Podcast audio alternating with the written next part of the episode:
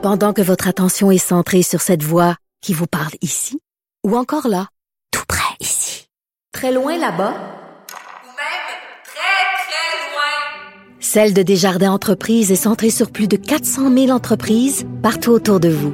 Depuis plus de 120 ans, nos équipes dédiées accompagnent les entrepreneurs d'ici à chaque étape pour qu'ils puissent rester centrés sur ce qui compte, la croissance de leur entreprise.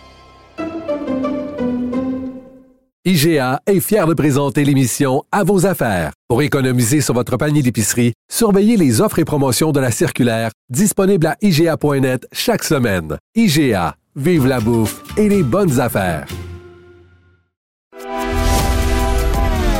Grand philosophe, poète dans l'âme, la politique pour lui est comme un grand roman d'amour.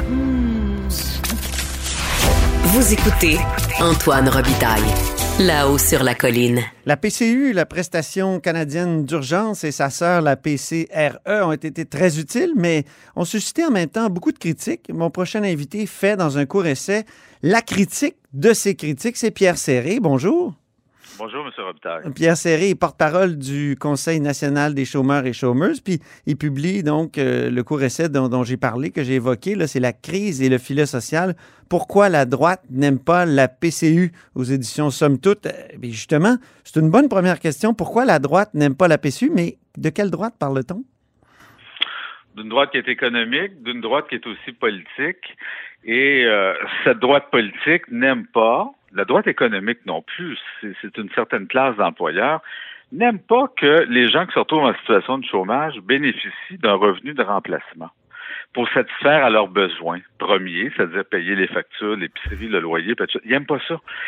et, on l'a entendu très rapidement, si on se replace dans le contexte de l'année dernière, euh, déclenchement de la crise sanitaire, décret d'urgence sanitaire le 13 mars, c'est un vendredi. Le lundi suivant, 16 mars, déjà, la première journée qui suit, ce lundi-là, on sent les gens commencer à perdre leur emploi par milliers. Ces milliers deviennent des centaines de milliers, deviennent des millions. Mm-hmm. Il y a des millions de personnes qui vont perdre leur emploi. Il y a une insécurité qui est généralisée.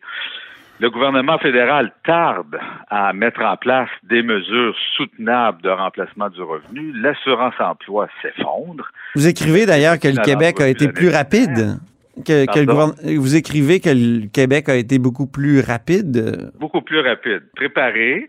Préparé pour une, aide quand même, somme toute, euh, extrêmement temporaire. C'est ça. Qui aidait deux ou trois semaines les gens qui n'avaient pas droit à l'assurance emploi. Mais au moins, il avait réfléchi. Il était prêt à intervenir dès la première journée, lundi le 16 mars.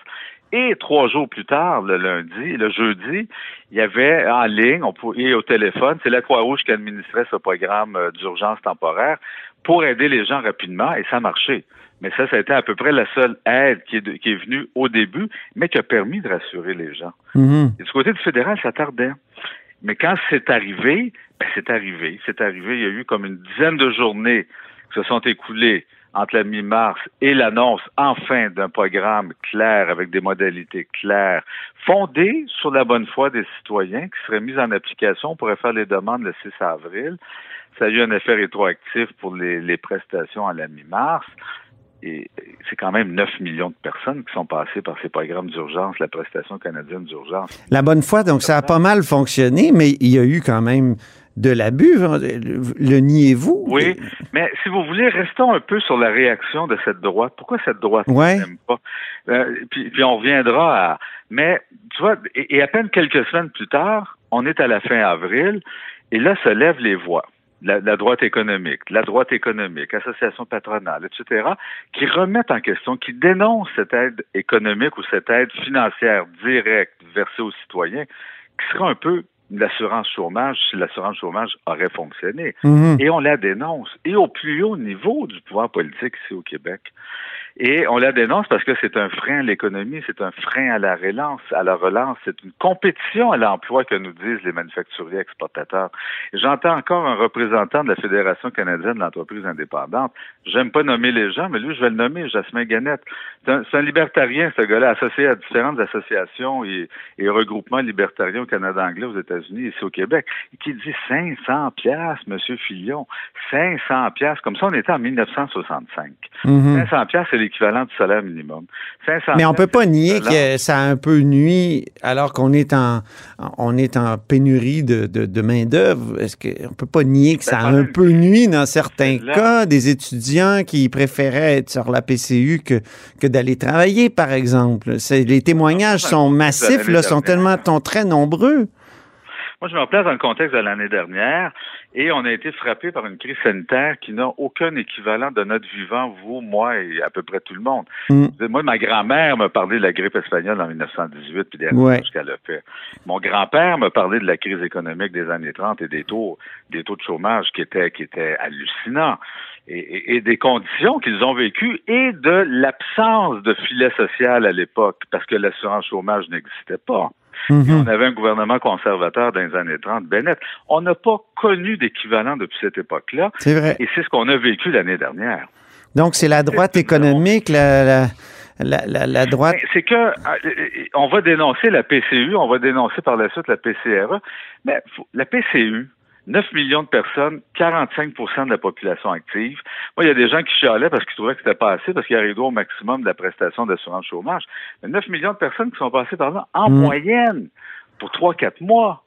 Parce que Mais il n'y a personne qui a dit. Mais il me semble que j'ai jamais entendu qu'il fallait complètement abolir ces prestations-là. C'est juste que cet automne, là, on a senti le milieu économique qui a dit bon, ben ça, ça va faire à un moment donné, il y a, une, il y a une reprise, donc euh, il y a des gens qui continuaient d'être sur la PCRE, puis ça, ça- est-ce que ça s'est tiré un peu, un- Ben, peut-être trop longtemps, alors que l'économie reprenait. aller.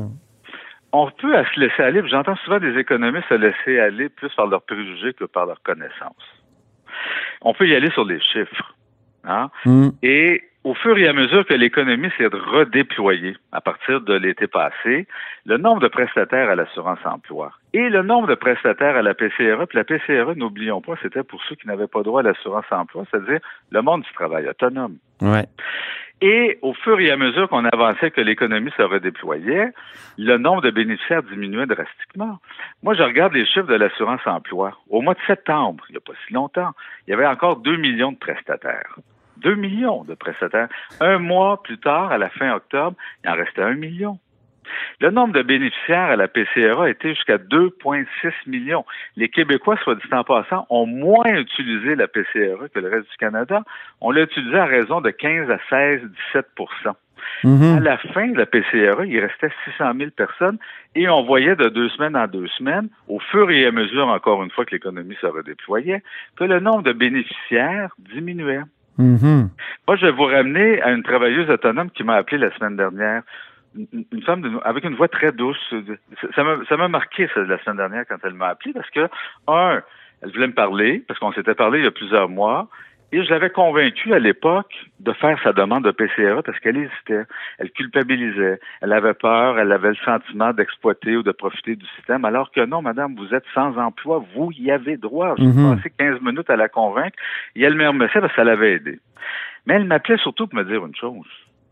Je viens d'être diagnostiqué avec un cancer stade 4. Stade 4, ça veut dire que c'est très grave. Mhm. Puis elle Ben me oui. demandait, j'ai droit à quoi? Je suis une travailleuse autonome. Puis là, je filais dans ma tête tout ce que je pouvais imaginer en essayant d'éviter l'aide de dernier recours qui est l'aide sociale. Il n'y a rien pour les travailleurs autonomes. Non. Pas. Il y a 3 millions de travailleurs et travailleuses autonomes. Il y a eu ce filet social PCRE tant décrié. Mais là, il n'y a plus rien. Là, j'ai imaginé la PCRE maladie qui peut accorder quatre semaines, bientôt six semaines, considérant sa vulnérabilité, son état de santé, probablement qu'elle y aura droit, mais c'est quelques semaines de, de- de répit, c'est tout. Mhm. Et ça re-questionne. Moi, je veux bien qu'on mette fin au programme d'urgence. Ça va. On, on pensait qu'on sortait de la crise. En est-on vraiment sorti? Ben oui, c'est ce matin, là, c'est c'est assez déprimant. Après la. Déprimant. Ah oui, vraiment. J'entendais euh, Christian Dubé à la fin de sa conférence de presse hier dire Joyeux Noël, joyeux Noël. C'était- était vraiment Ça déprimé. hein, fatigué, hein? Ça va un peu. Oui. Eux-mêmes doivent être euh, éreintés, très, Ah, très ils doivent être fatigués de arrêtés. C'est un ça. travail de fou parce qu'eux, ils ne travaillent pas 8 heures par jour, ils en travaillent 16, 18, 20. Puis quand ils dorment, ils doivent dormir euh, juste d'un œil puis d'une oreille. Ben oui. Revenons à votre livre. Euh, Jean-Yves Duclos, c'est un peu le- l'architecte, euh, le, le- je parle du ministre fédéral, évidemment, de, de tout ça, euh, PCRE, PCU, vous avez été très, très critique de lui. Hein? Vous, vous le dites à la page tout début. 27. Oui, c'est ça, vous l'avez traité Oui, de menteur et tout ça. On est dans cette période quand vous avez, on a fait l'entrevue ensemble. euh, je- tu sais, je l'ai qualifié. ben, c'est bon. On s'est pas, oui, c'est faut le dire, on s'est parlé au cœur de la tempête, nous, le 23 mars Ah oui, 2020. au cœur de la tempête. Ah, mon Au cœur de la Dieu. tempête. Oui. Et j'avais fait une entrevue dans une autre radio où on était au cœur de la tempête. Et, et- et- et pour moi, ça a été ces dix jours. Tu sais, un peu le livre de John Reed, là, les dix jours qui ébranlèrent le monde. Oui. Je veux dire, entre le 15 mars et le 25-26 mars, c'était un peu ça. Chaque jour était un cycle. Et Hmm. c'est un système à l'assurance emploi qui ne surchauffait pas. C'est un système qui s'est effondré. C'est ce qu'on a vu. Tous les bureaux ont fermé le 26 mars. Ben oui. Et pendant ce temps-là, on avait des gens à Ottawa qui nous disaient Ah, vous allez voir, l'assurance emploi, ça va fonctionner, ça va fonctionner. Mais ça s'est effondré. Et c'est pour ça qu'ils ont été obligés de tout tasser, mais vraiment de tout tasser, et d'inventer de toutes pièces ce programme-là, la PCU, et en se disant, bon, ben, le 6 avril, vous pourrez faire vos demandes, puis il y a tellement de monde qu'on va y aller par ordre alphabétique. Mhm. C'était en 1930, là. ah ouais, faites la file par, par, par, par nom de famille, etc. Pensez-vous, Pierre Serré, que si la, l'assurance emploi avait été réformée, puis avait pas subi les charges là, de l'époque, euh, vous parlez d'Harper, mais moi, je pense que le pire, c'est quand même l'époque Martin-Chrétien. Ah non, toutes les années 90. C'est épouvantable. Donc, Oui, si- oui, est-ce oui. que si on l'avait réformé à temps, si on l'avait maintenu, entretenu comme du monde, est-ce qu'il aurait pu, euh, le programme d'assurance emploi, euh, répondre à cette crise de, de la COVID-19? Moi, je pense que oui. Normalement, oui. Normalement, oui. Il aurait, ça aurait été un programme un peu plus agile. Il aurait fallu, bien sûr, qu'il travaille tout le système informatique un peu désuet. Mais ça, si on arrête de travailler toutes ces questions-là, puis il faut le dire, c'est pas l'argent qui manquait parce que la Caisse a fait des surplus faramineux pendant Oui. très, très, très nombreux. Le 23 mars 2020, vous me parliez de 4 milliards de surplus? De surplus, Ouais. mais c'est parce que sous Harper, on a aboli la caisse d'assurance chômage qui Ah oui. des surplus de 57 milliards. C'est vrai. On a remis les cadrans à zéro parce qu'on tombait en crise financière, puis on est retombé en déficit, puis on a payé le déficit, puis après, quand on s'est parlé l'année dernière, il y avait un nouveau surplus de 4 milliards. Mais il y a déjà eu des surplus dans les années 80-90 jusqu'au début, des- jusqu'à 2009 à peu près, mais de 57 milliards. Donc, il y avait Mhm. des marges de manœuvre pour mieux faire, pour améliorer, agiliser. Dans plusieurs autres pays, c'est le programme d'assurance euh, chômage qui a fait euh, le travail Ah oui? à la crise. Et dans plusieurs autres pays, d'ailleurs, Lesquels, par exemple? Donnez-moi un exemple. ben, en Europe en général, en France, ils ont appelé ça le, le, le, le, le chômage. Comment le chômage OK. direct? Je sais pas trop quoi, le chômage quelque chose. Parce que la PCU, je pensais que c'était d'inspiration danoise. C'est, au Danemark qu'on... Les, qu'on... subventions salariales? Oui, c'est les premiers Oui, qui ont, oui. qui ont... Oui, qui ont- le- qui ont les fait pays ça. scandinaves. Mais d'autres pays d'Europe, les Pays-Bas, euh, d'autres aussi, je les nomme là, un petit peu dans le livre, qui ont mis en place des, des programmes de subvention. Ça, c'est un autre type de programme, c'est-à-dire c'est l'aide à l'entreprise, mais l'aide à la, à la masse salariale pour les entreprises. Et normalement, puis le, le Canada a, repris ce modèle-là, pour les entreprises en difficulté, qui voulaient verser un salaire à leurs travailleurs et travailleuses, à leurs salariés. Donc, le gouvernement arrivait avec ces programmes pour les entreprises en difficulté de soutien à la masse salariale. Et là aussi, il y a énormément d'argent qui est passé. Je ne sais pas combien de travailleurs ça l'a visé, mais ce que je sais, c'est qu'on est dans les plus de... Puis ça fonctionne toujours au moment où on se parle, ce programme de subvention salariale. On a dépassé les 90 milliards de dépenses Ouais. pour les entreprises sur ce seul programme. Alors, ce, qui, ce qui a été fait est colossal, mais oui, vous avez raison. Si l'assurance chômage aurait été réformée en temps et lieu, Mhm. si on aurait pensé à moderniser en ouvrant, comme d'autres pays le font, en- encore une fois, en France ou un pays équivalent, l'Australie, etc., à ouvrir vers le monde du travail autonome et réfléchir à quel genre de soutien peut être apporté au monde du travail autonome, parce que le monde du travail se transforme, évolue. Ben oui. Mais probablement Vous évoquez que- des mesures permanentes à la fin de votre essai. Oui, il faut. E- Expliquez-moi à quoi ça ressemblerait. Est-ce que ce serait un revenu minimum garanti? Dans un monde idéal, je pense que oui. Est-ce qu'il y a un pays dans le monde qui soutient un programme comme celui-là, de, de, de, de- le programme de, de, de, revenu minimum? Je ne crois pas. Ici, ça a été beaucoup évoqué l'année dernière. Il faudrait au- aller au-delà de l'évocation de la part des partis politiques ou du gouvernement, commencer à creuser sérieusement ce sujet-là, voir les possibilités. Mais aussi ça l'implique. Puis il faut imaginer. Et puis il y a différentes écoles aussi de programmes de soutien euh, Oui. de revenu minimum. Est-ce que c'est juste d'assurer un minimum à tout le monde, qui dit qu'en deçà de ça, tu peux pas Ben y oui. aller, ou c'est un programme qui va venir remplacer toutes les autres formes de remplacement du revenu, assurance automobile, accident de travail, assurance salaire, la liste est longue. Assurance là, emploi au premier chef. Les compétences provinciales et fédérales en la matière, puis les négociations constitutionnelles. Wow! Ouais, ouais. Ouais. Mais euh, Parce moi, que la- la droite, il y a une droite- réformée. Il y a une droite qui aime la le revenu minimum garanti. Il y a- Oui. Il y a Milton Oui. Friedman de l'école de Chicago qui a déjà proposé ça. Oui. Oui, on voit des économistes de droite là, sou- soutenir un- une vision comme ça de pas de, de revenu minimum garanti. Des économistes de de- d'autres écoles, celles de gauche. Mais il y a vraiment plusieurs écoles. Nous, on a commencé. Donc, il y a une- à il y a- ça. il y a- est-ce qu'on qu'on peut dire, pour faire un clin d'œil au sous-titre de votre titre, à votre sous-titre, euh, il y a une droite qui aime la PCU. Je ne l'ai pas rencontré. J'aimerais bien. Par contre, j'ai entendu des voix beaucoup plus balancées du côté de la droite.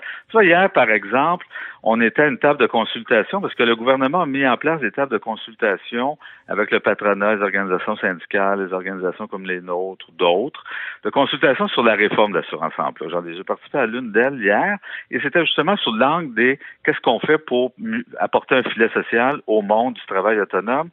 Et j'entends encore le représentant du Conseil du patronat du Québec qui, qui, qui, participait, qui, qui, re- il représentait donc le Conseil du patronat, et qui parlait d'une voix qui était, somme toute, fort intelligente, assez modérée, assez euh, qui cherchait à comprendre, puis qui apportait sincèrement une contribution qui allait moins, qui allait pas du tout avec des préjugés Mhm. et qui, qui disait, mais écoutez, si on regarde le régime québécois d'assurance parentale, quand on l'a créé, quand on l'a ramené au Québec, hum, il y a quand même 15 ans, Ouais. s'est retiré du, de avec ce volet-là du programme d'assurance emploi. Ici, au Québec, le- notre point de départ a été de dire, nous voulons que ce régime-là s'étende aussi aux travailleurs travailleuses autonomes.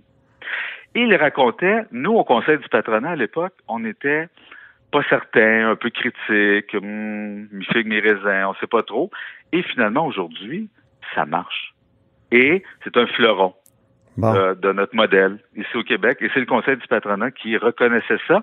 Et donc, il n'était pas fermé, lui, hier, à cette ouverture sur le, euh, d'étendre, d'élargir le filet social Mhm. vers le monde du travail autonome.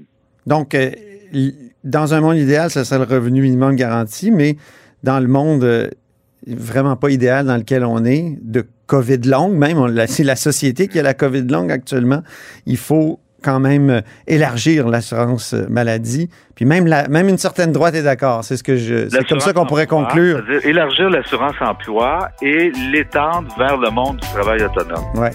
Ben, merci Et Il y a beaucoup. des secteurs de- de- de- du monde patronal qui sont pas contre. Merci beaucoup, Pierre Serré. C'est un plaisir, Antoine. Et je renvoie au titre de votre livre, La crise et le filet social, pourquoi la droite n'aime pas la PCU. C'est aux éditions Somme Toute. Et c'est tout pour nous à la hausse sur la colline en ce mercredi. Merci beaucoup d'avoir été des nôtres. N'hésitez surtout pas à diffuser vos segments préférés sur vos réseaux. Ça, c'est la fonction partage. Et je vous dis à demain.